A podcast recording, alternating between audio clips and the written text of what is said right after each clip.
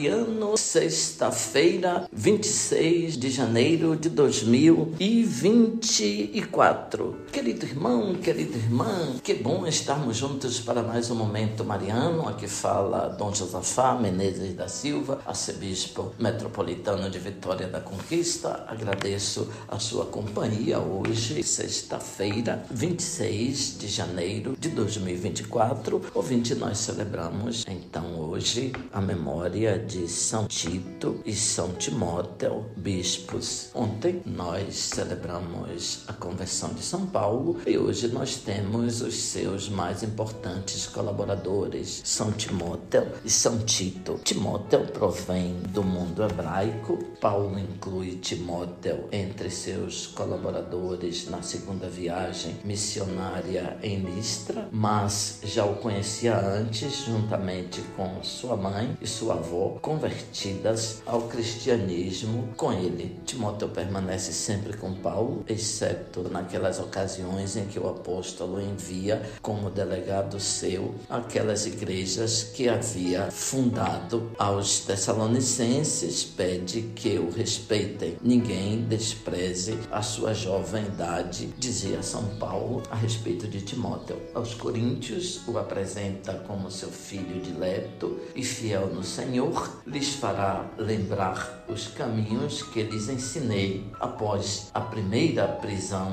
de Paulo em Roma, é Timóteo que assumirá a orientação da não fácil comunidade de Éfeso. Este se preocupa também de sua saúde, pare de beber somente água, use um pouco de vinho por causa do estômago e das suas frequentes indisposições. A segunda carta a Timóteo teria sido escrita da prisão onde Paulo aguarda a morte. Paulo diz: Procure vir ao meu encontro, traga meu manto que deixei em Troade. Depois do martírio de Paulo, Timóteo continua a guiar a igreja de Éfeso, onde teria morrido no ano de 97. Tito, por sua vez, vem do mundo pagão, é grego, um pagão convertido, talvez por São Paulo. Na segunda carta aos Coríntios é descrito como meu companheiro e colaborador. Está com Paulo no chamado Concílio de Jerusalém, onde se opõem os defensores da continuidade das tradições tradições rituais judaicas e as necessidades da evangelização do mundo pagão. Em Corinto, atua como hábil mediador do conflito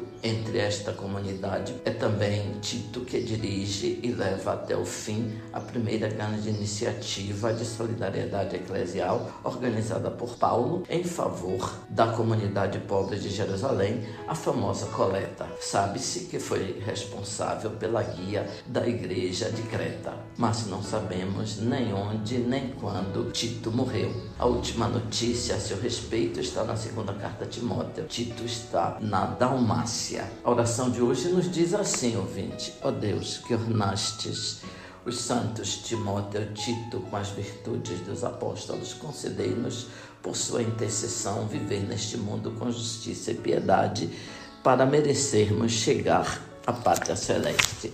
Por Cristo nosso Senhor. Amém. Abençoe-vos, Deus Todo-Poderoso, Pai, Filho, Espírito Santo. Amém. Ouvinte, louvado seja nosso Senhor Jesus Cristo, para sempre seja louvado.